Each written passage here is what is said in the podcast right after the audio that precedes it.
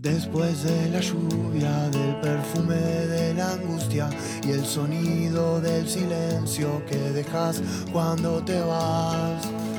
Después de no sobrevivir a las mañanas de ese abril, nubladas como rotas.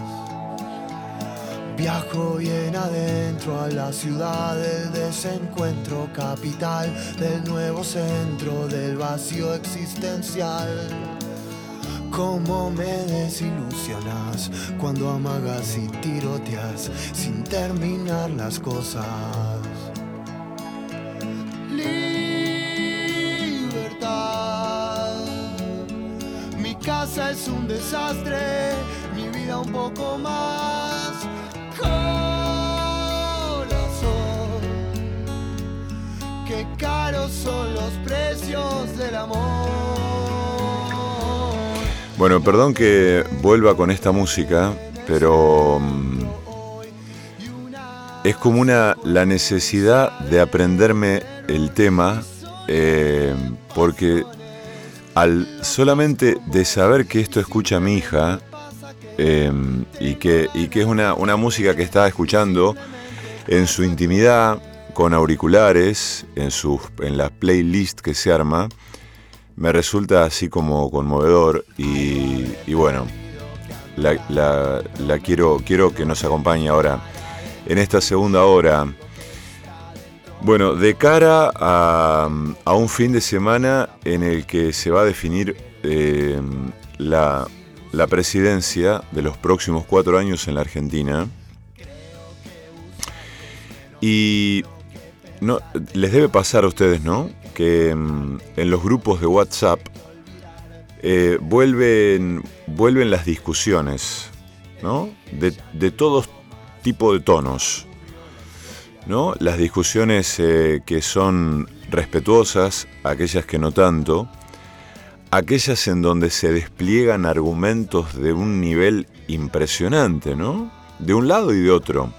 Yo creo que de un del lado que eh, que va a votar a Javier Milei no hay ningún argumento elevado, no hay ningún argumento atendible, ninguno, absolutamente ninguno. Pero lo que se pone en juego y desafía en esos intercambios, una vez más, es algo del orden de la escucha.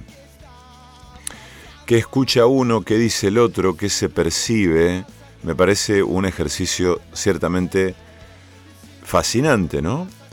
Porque me recuerda a, mm, eh, a la grieta de K o anti-K, eh, eh, Cristina Macri, Néstor, bueno, en fin. Em, mucha, gente, mucha gente dice que con, si gana Sergio Massa va a terminar con esa grieta, y yo creo que sí, es una posibilidad. De hecho, mucha gente dice que mm, va a terminar con el kirchnerismo, ¿no? Pero en el buen sentido, no, no en el sentido en que lo enuncia Patricia Bullrich, por ejemplo, ¿no? Sino que va, a terminar con esa forma de kirchnerismo que, bueno, eh, ya cumplió un momento, ¿no? cumplió una etapa, probablemente, ¿no? Así sea. Probablemente.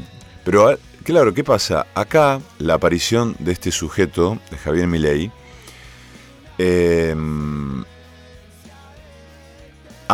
hace aparecer otra grieta, me parece a mí, ¿no?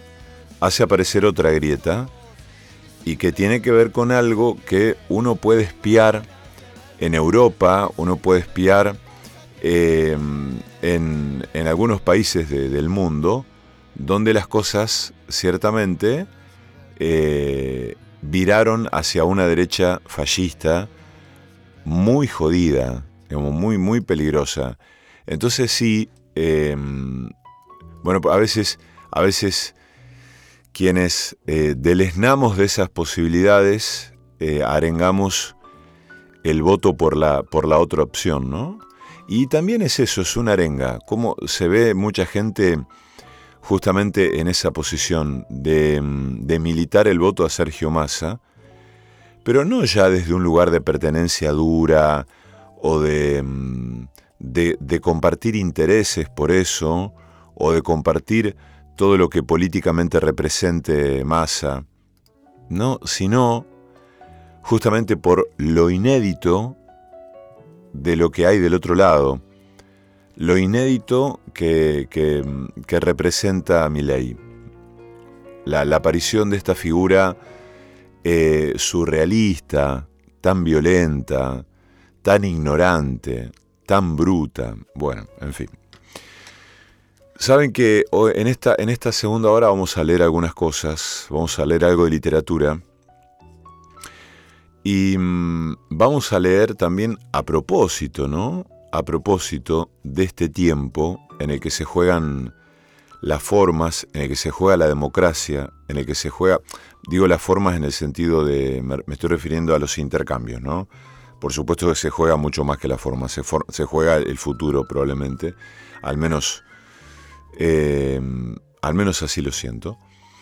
Em, vamos a leer un artículo que ha publicado la psicoanalista y docente Magali Besón, em, cuyo título es El derecho a no ser tan mansos. Fíjense qué título. El derecho a no ser tan mansos. Lo que vamos a hacer es en un rato leer ese artículo y después la vamos a escuchar a Magali.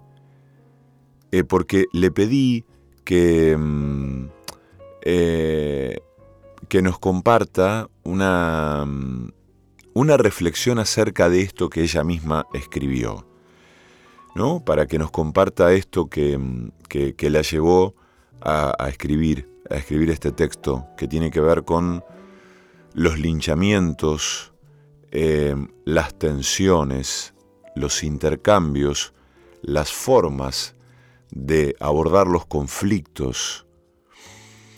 Y de eso habla la psicoanalista y docente Magali Besón. Y después tenemos cosas para leer, para compartir con ustedes.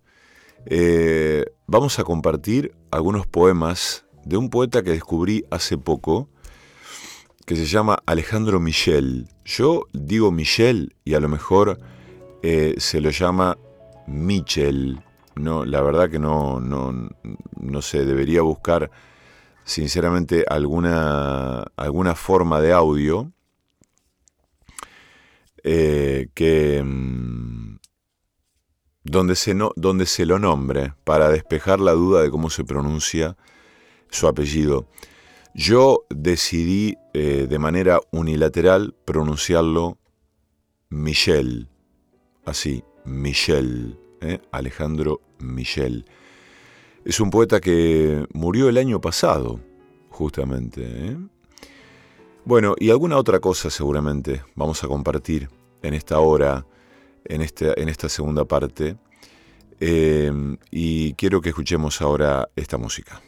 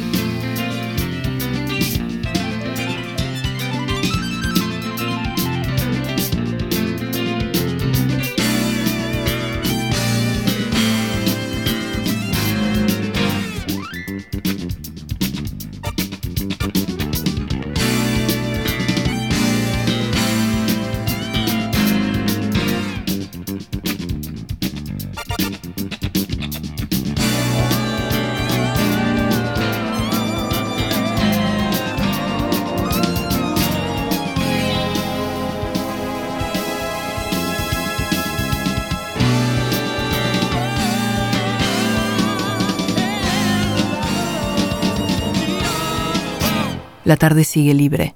El perseguidor.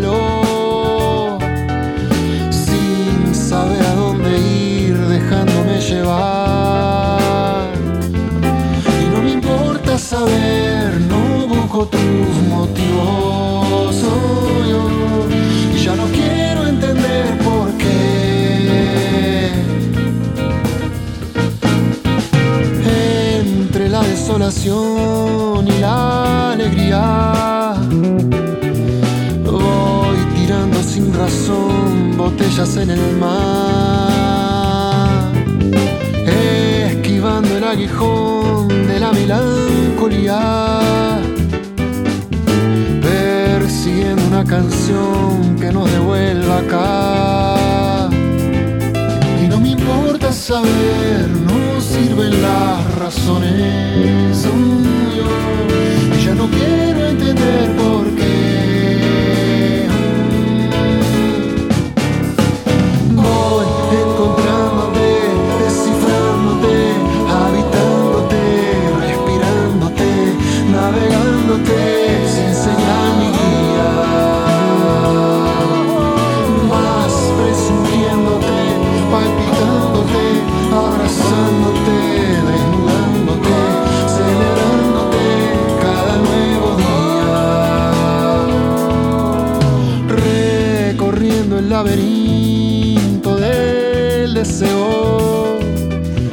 Voy tirando sin razón botellas en el mar. Al compás de tu latido, adivinar tu vuelo. Persiguiendo una canción que no devuelva acá. No me importa saber, no busco tu motivo. Y ya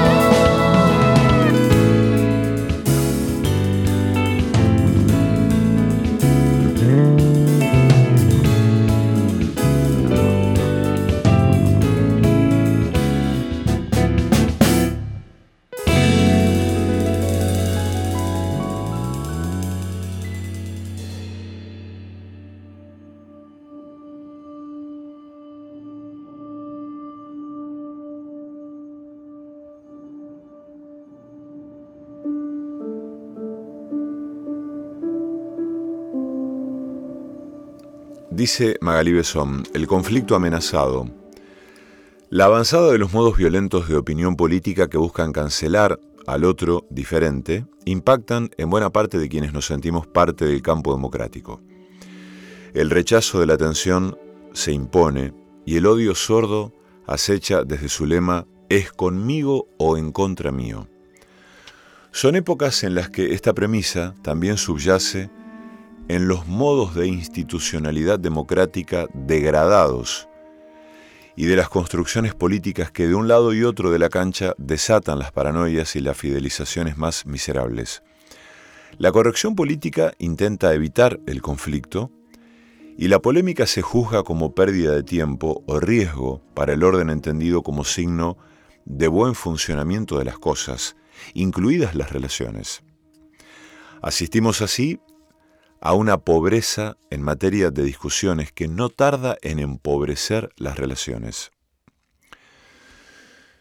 La caída de la contienda en los modos actuales de la violencia. Por estos días tan teñidos por la situación de la inminente elección nacional, suelo escuchar, dice Magalí, redoblada la posición no hablo de política porque si lo hago es para pelear. Aunque las ganas del diálogo se hagan sentir el silencio parece imponerse ante el riesgo de la violencia sorda. Y no es para menos cuando la situación se da en el ámbito de lo familiar o de la convivencia laboral, pero ¿no podremos encontrar mejor opción que el silencio en todas las situaciones? Con la idea de que la emocionalidad ganó a la razón, damos por perdidos algunos diálogos que ni siquiera intentamos. Si están como locos, ¿qué les vas a decir? Si les comieron la cabeza, no te escuchan, no te gastes. Son algunas de las sentencias que justifican el no participar. Pero, ¿a dónde van a parar las palabras no dichas? ¿A la impotencia? ¿Al propio enojo? Quienes trabajamos en instituciones educativas tenemos una tarea tan trabajosa como potencialmente valiosa si pensamos en que uno debemos ver cómo restituimos el valor de la palabra, comenzando por nosotros mismos, los docentes, y dos, cómo reconstruimos con los estudiantes y sus familias proyectos que permitan avisorar un futuro con la idea de que algo se puede ganar y por ende también perder, por lo que la acción de cuidar y hacer esfuerzos mutuos no son en vano. Cuidar la escuela, el instituto o la universidad, cuidar el tiempo de estudio, cortar con el uso abusivo del celular, son algunas de las condiciones que pueden reconciliarnos con la idea de no quedar impotentes frente a la propuesta violenta del desguace del Estado y de la comunidad. Pero para ello, las instituciones tienen que poder encontrar un lugar en una realidad viable para el conjunto, viable y sobre todo creíble y creable, ¿Se puede hacer esto sin dar lugar a la contienda? Y cuando hablar de derechos o historizar y tomar posición frente a los acontecimientos actuales es objeto de acusación de adoctrinamiento? Una docente de literatura me comenta que viene, desde hace meses, trabajando con los adolescentes la idea de que ciertos discursos políticos violentos no contienen la novedad prometida. Los chicos necesitan una asimetría que les demos argumentos. El problema es cuando me acusan de kirchnerista y me atacan incluso de muy mala manera. Pero con varios puedo conversar. El problema son las frustraciones que ellos cargan sin que les pertenezcan y la caída de la ilusión en caso de poder escuchar algo que ponga en jaque aquello en lo que se están apoyando. ¿Qué les hace ilusión a estos adolescentes? ¿Qué necesitamos armar entre todos? ¿Y qué necesitamos demandar a un gobierno? Son preguntas simples, pero no siempre trabajadas. Sus preguntas, las de los estudiantes, no las de los docentes, son parte insoslayable de cualquier proyecto educativo democrático.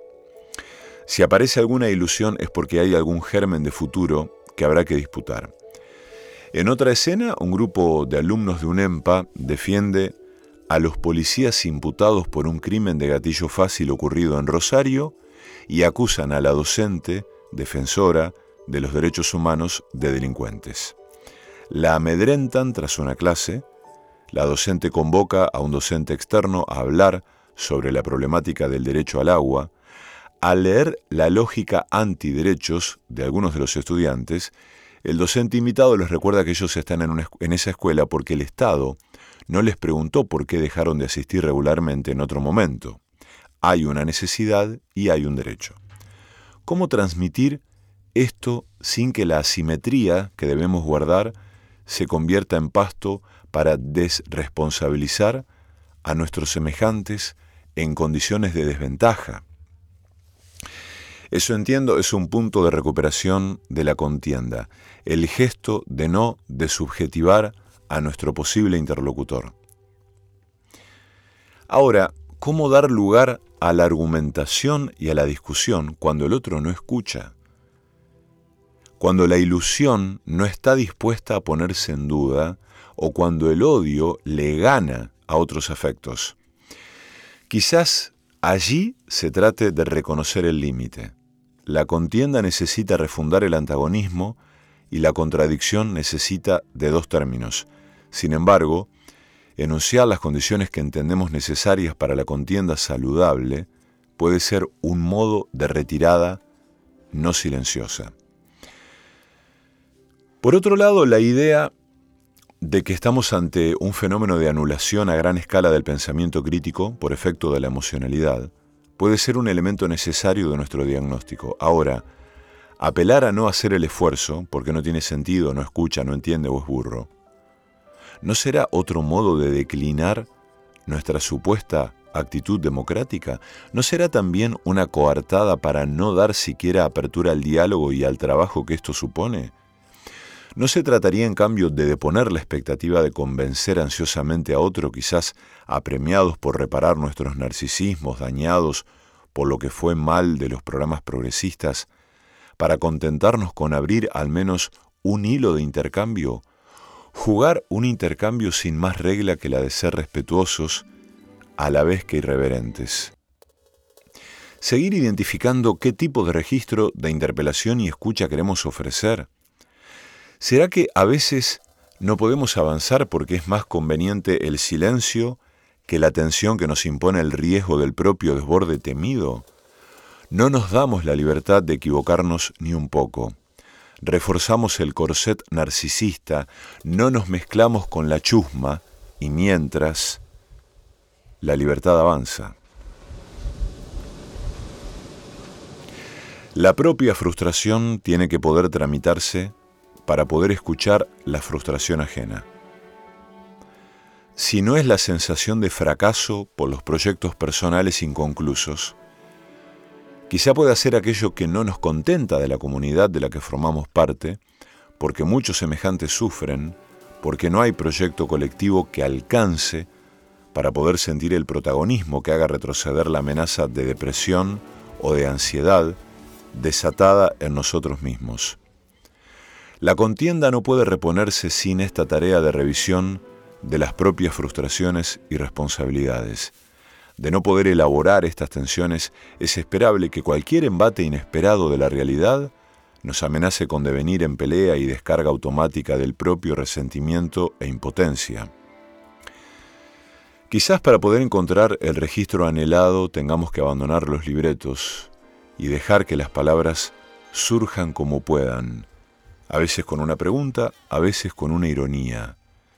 Las preguntas y respuestas irónicas o incisivas que no son con odio, en busca de la eliminación, sino con voluntad de delimitación, podrían ser pensadas como un punto de llegada, que implica haber elaborado las propias tendencias destructivas y el temor defensivo a que nos desborden. De allí que en muchas ocasiones nos quedamos en silencio, aun cuando el diálogo no está del todo impedido. Mirá si atacó o me atacan. Mirá si dañan o, daño. Mejor seguir así, resignados, charlando con los de la misma madriguera en la cueva. Poder pensar la distinción entre la tensión agresiva necesaria para la diferenciación con el otro del odio que demanda la eliminación del otro, es una de las condiciones que necesitan nuestras contiendas, para que podamos ir por encuentros más reales, en los que afectarnos no tenga que ver con guerrear, pero sí con dejar que las diferencias proliferen con sus tensiones. quizás solo de esa forma pueda luego tener lugar una ternura más genuina en nosotros mismos y en aquellos interlocutores que, aunque se sientan vencidos, puedan intuir que no se quedaron enojados porque los escuchamos y respondimos sin venganza, pero también sin tanta piedad. El derecho a no ser mansos también es parte de los derechos democráticos.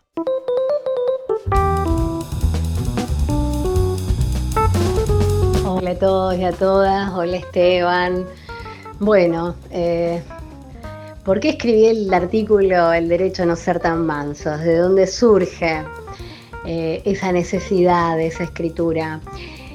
Hace ya mucho tiempo que me vengo encontrando, tanto en el trabajo que sostengo como psicoanalista en el consultorio, como en distintas escenas de la vida cotidiana, con que no suele ser algo a mi criterio suficientemente extendida la posibilidad de discutir de política y de poder hacerlo de una forma en la cual Imaginemos que es posible el diálogo, que es posible el escucharnos, que es posible la argumentación, la contraargumentación. Más bien lo que veía que proliferaba y aparecía era o bien la imposibilidad del diálogo cuando se lo intentaba o la fantasía, quizás podríamos decir, de que si se va a hacer eh, exposición de una posición distinta a la, que, a la que tiene mi interlocutor, esto inevitablemente va a llevar a la pelea, va a llevar a la agresión. Esto, por supuesto, ha ocurrido, ocurre, digamos, y nuestro país tiene mucha, eh, digamos, eh, prueba de esto, de la dificultad que tenemos a veces de poder componer diálogos en un marco democrático. Sin embargo, me parece que ante, por ejemplo, eh, el estreno de la película 1985, los 40 años de democracia, todo lo que se está jugando en estas elecciones de este domingo 19 están haciéndonos ya desde hace un tiempo pensar, reflexionar acerca de qué coraje estamos poniendo en juego al momento de intentar poner el cuerpo, poner la palabra y la reflexión en la posibilidad de un debate más cotidiano. Cuánto del miedo a la confrontación, a la pelea nos lleva a veces a ni siquiera poder darnos el tiempo de pensar qué argumentos, qué posiciones, qué preguntas queremos compartir con un otro que podría estar pensando de una forma distinta a nosotros, podría estar teniendo vivencias que lo lleven a pensar de una forma distinta a nosotros. Por eso el texto, tratando de recuperar algunas escenas de la vida cotidiana, la labor de los docentes que se confrontan con los chicos que le quieren votar a mi ley, eh, la labor de bueno, los pacientes que en sus análisis van trabajando la pregunta respecto de cómo darle lugar a una posición disidente en el marco de una familia en la cual, digamos, la, la diferencia es tachada, es denostada, es silenciada. Bueno, eh, espero les aporte. La idea era eh, que pudiera funcionar de alguna forma como un, insumo o una pequeña herramienta para, para seguir armándonos del coraje necesario para estas discusiones en las que eh, a veces tenemos que dejar de ser un poco mansos para pensar, para decir y para también poder encontrarnos con lo más genuino en nosotros y en el otro. Aunque haya un poquito de discusión o de tono elevado. Hay hombres que van al Congreso un día y son buenos. Hay otros que van a la tele todos los días y son mejores. Pero hay otros que quieren dolarizar la economía y esos son los imprescindibles. Aprendimos a quererte, pese a tu baja estatura, tu impostada incoherente. Así cantamos al brillo y a la pura rebeldía de tu peluca bravía, Jenny Ley, nuestro caudillo. No me molesta la casta, malinterpreta mi enfado, porque me arruina el peinado. Lo que me jode es la caspa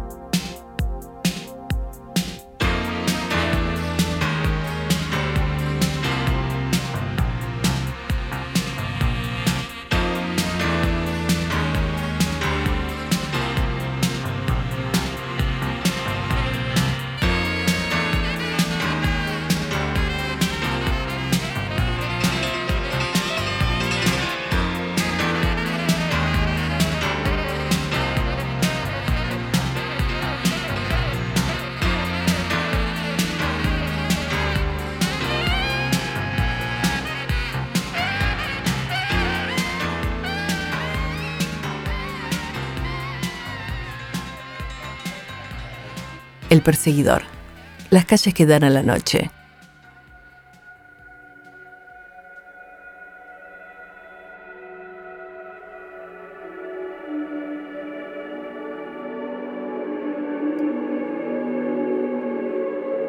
La guerra de los mundos. Tenemos que hablar, Wells. Te invito a dejar la tumba y venir a mi jardín. Es otoño en Buenos Aires, ya no hay colibríes ni golondrinas, pero sé que te gustará ver cómo se oxidan los colores cuando sopla la brisa húmeda de la tarde. ¿Té?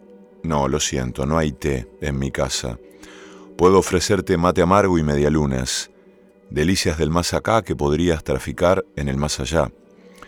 Sentate, Wells, debajo del hibisco, ponete cómodo. Quería preguntarte si ahora somos nosotros los marcianos Nuestras máquinas, que eran magníficas, han dejado de volar. Las calles están desiertas, los cementerios repletos, y en su desesperación los muertos los toman por asalto. Nadie quiere pasar su muerte a la intemperie.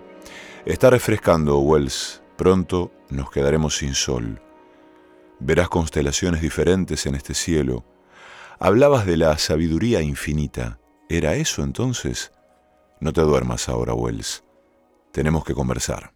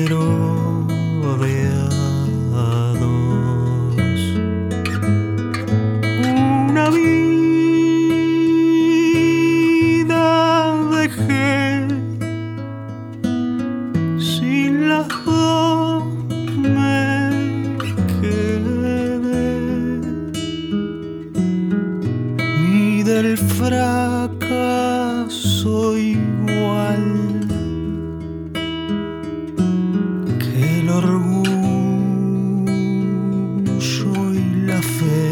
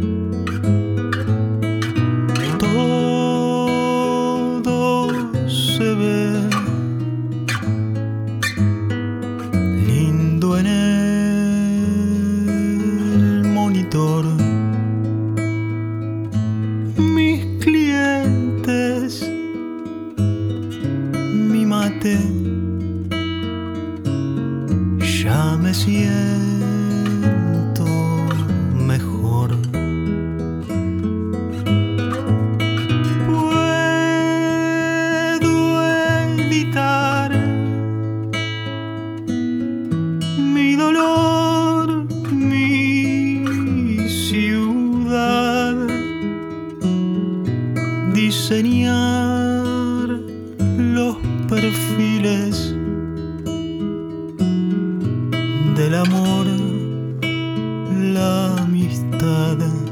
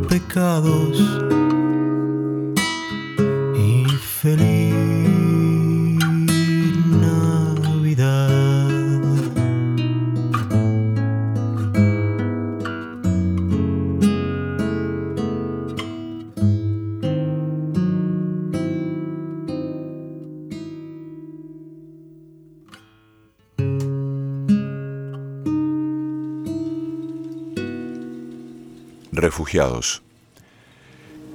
En Europa les permiten ahogarse en el Mediterráneo, preferentemente al atardecer cuando los tiburones están de cacería.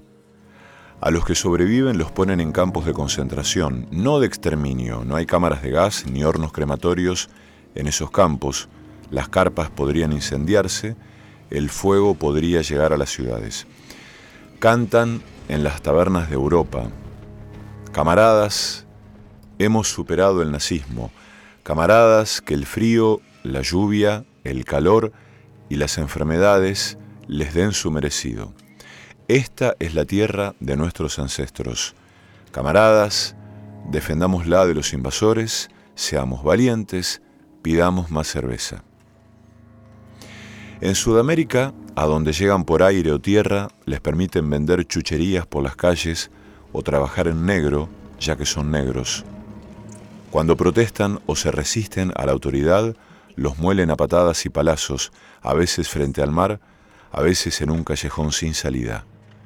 Cantan en las tabernas de Sudamérica. Compañeros, hemos superado la esclavitud. ¿Para qué queremos esclavos ahora que somos libres? Los esclavos quieren acostarse con nuestras mujeres. Esta es la tierra de nuestros ancestros. Compañeros, defendámosla de los invasores. Seamos valientes.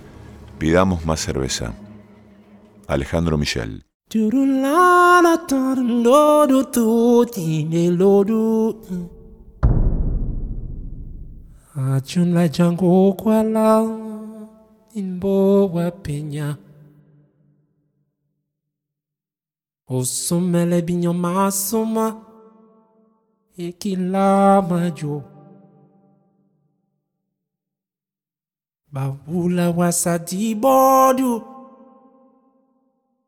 Yebole du kukule Yebu yebu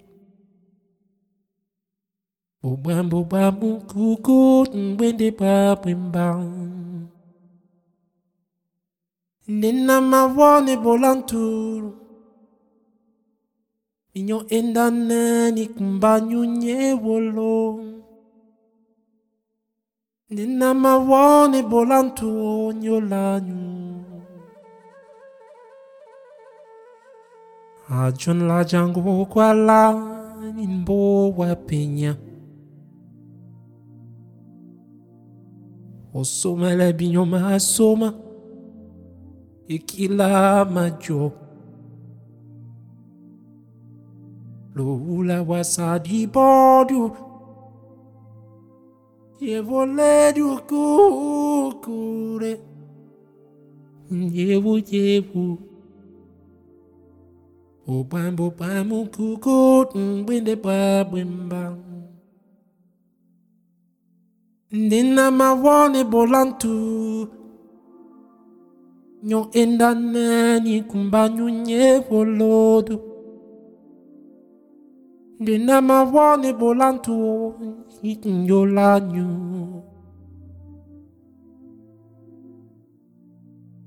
Ooh, ah.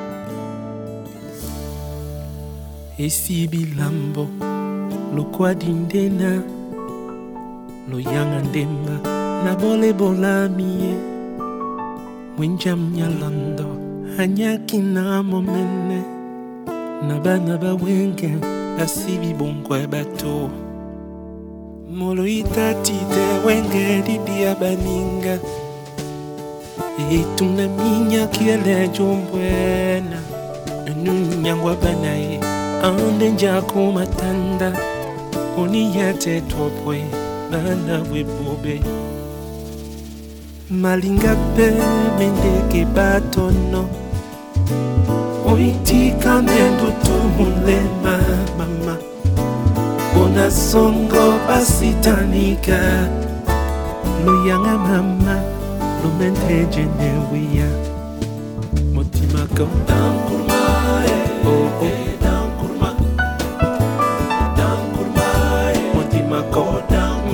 Kaundankurma singalam ndoka banbana enyakisa neitumba. Mbale dimako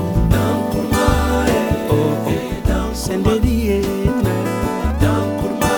misomongo mbembe mama iselena pita mota njako nyende mukunako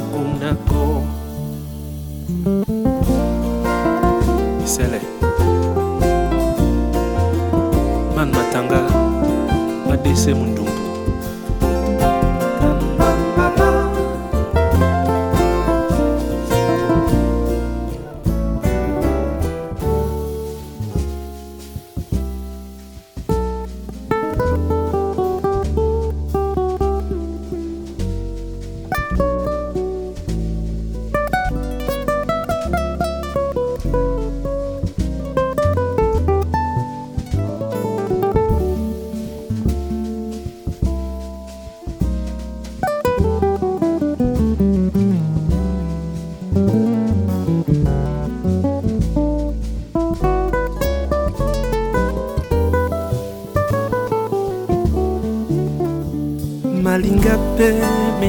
ngebatono oyitika nde ndutu mulema mama. Mpona songo basitanika tukwela bedemo dibuki bona nyama. Banyaka mikwale baminde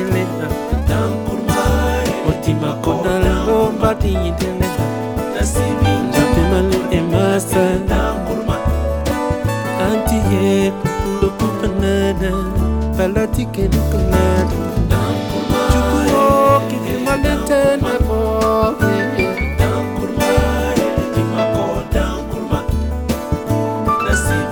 sungamba wasanitake indene